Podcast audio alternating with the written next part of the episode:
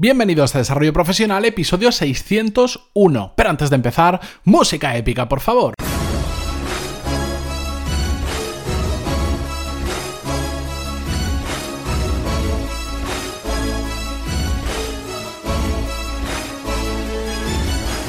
Muy buenos días a todos y bienvenidos a Desarrollo Profesional, el podcast donde hablamos sobre todas las técnicas, habilidades, estrategias y trucos necesarios para mejorar cada día en nuestro trabajo.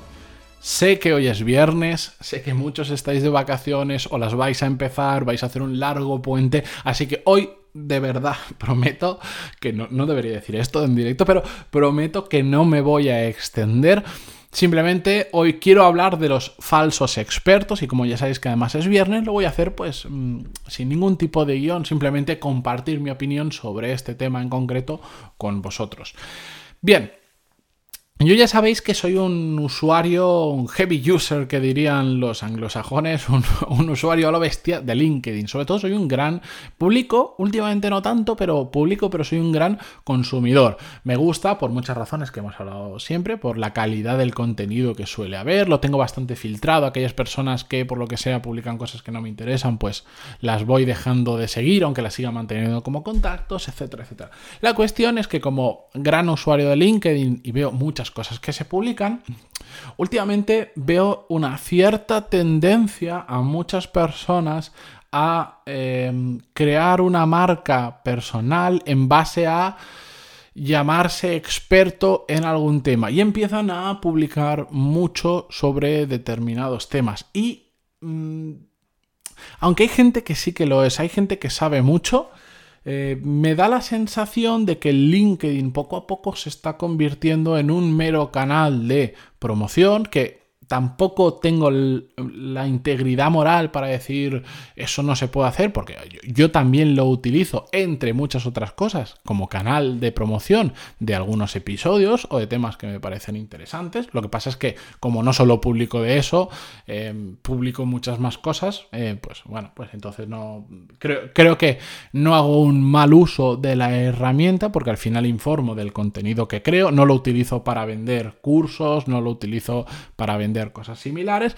La cuestión es que, que me voy por las ramas, es que mm, veo mucha gente vendiendo teorías, eh, vendiendo razonamientos como expertos cuando me da la sensación que no son tan expertos como se hacen llamar. De hecho, la propia palabra experto en es demasiado subjetiva y hay personas que después de dedicarse cinco meses a hacer mm, una, algo en concreto ya se hacen llamar expertos. Y eso lo que está haciendo es desprestigiar la propia palabra. Y que hoy en día yo cuando veo que alguien se pone experto en que oye no pasa nada pero ya lo pongo eh, lo pongo en, ¿cómo se decía? En, cuarentena la propia afirmación, porque al final lo que a mí me tiene que demostrar que una persona tiene grandes conocimientos en un tema determinado no es su título de LinkedIn o no es como se haga llamar a sí mismo, sino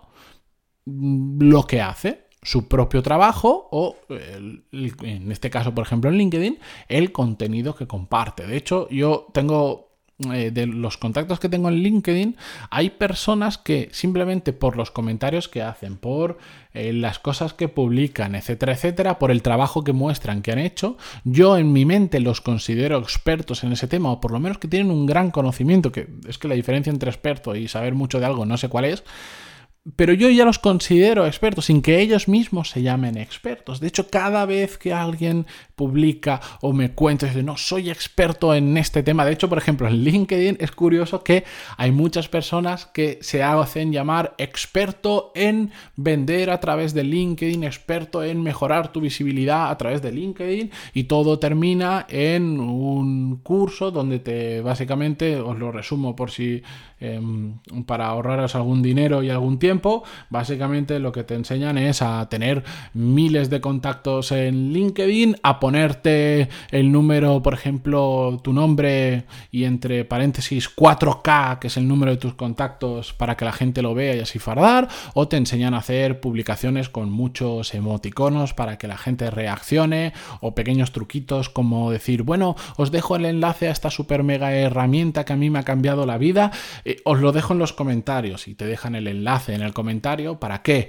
Para que tú tengas que buscar los comentarios, para que estés más tiempo en esa publicación y entonces el algoritmo de LinkedIn piense, uy, si esta persona ha visto la publicación y se ha puesto tanto rato a leer comentarios, será que le interesa, entonces lo voy a posicionar mejor. Bueno, esos truquitos en ocasiones un poco forzados para jugar con el algoritmo de LinkedIn, que es lo que nos enseñan en algunos, no en todos, por supuesto, de estos cursos de LinkedIn. De hecho, hay otras personas que, que yo he conocido, alguna persona que se dedica profundamente a generar eh, leads o generar posibles clientes para otras empresas a través de LinkedIn, que lo hacen súper bien sin necesidad de técnicas rastreras. La cuestión de todo esto es que es un tema que eh, si algún día me pongo a hablar eh, en privado lo hacemos, aquí me da un poco más de cosa porque sé que puedo tocar la sensibilidad de algunos, pero mm, si nos ponemos a hablar de los falsos gurús, vendehumos o falsos expertos con maldad,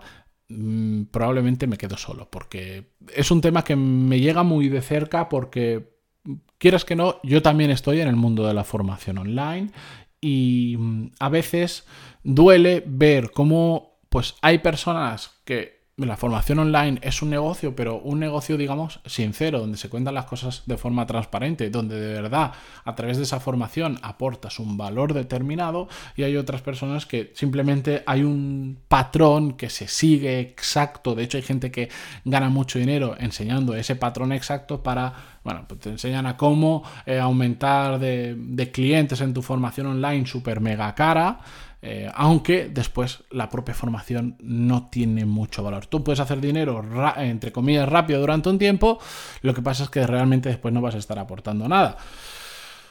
Pero esos son los que yo llamo los falsos expertos. Pero este es un tema muy amplio.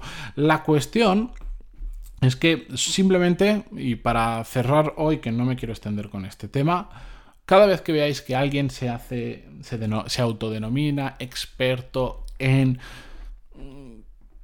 No lo valoréis por el título que tenga en LinkedIn o porque él se haga llamar experto en, sino básicamente por su trabajo. Y ojo, aquí me meto yo también en el saco. No, yo, yo, lo que pasa es que mi forma de afrontar todo esto es muy diferente. Mi forma de afrontarlo son 601 episodios.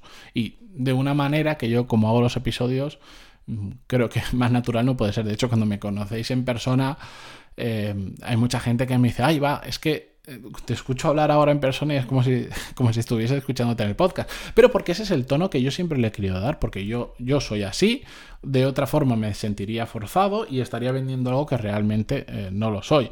Y yo no pongo experto en, en mi perfil de LinkedIn o en mi currículum o en, en mi página de los cursos, porque creo que lo que sé se demuestra con el trabajo que se puede ver, que a día de hoy son más de 600 episodios grabados eh, de un podcast donde me puedes escuchar de viva voz. No es una página donde te vendo eh, la moto de todo lo que he hecho en mi supercarrera profesional. Yo es la forma que, que me gusta afrontar estos temas y simplemente quería advertiros de cuidado con esos falsos expertos que lo que sí que saben es venderse muy bien a sí mismos. Pero igual lo que hay en el fondo de todo lo que hacen no es tanto de experto.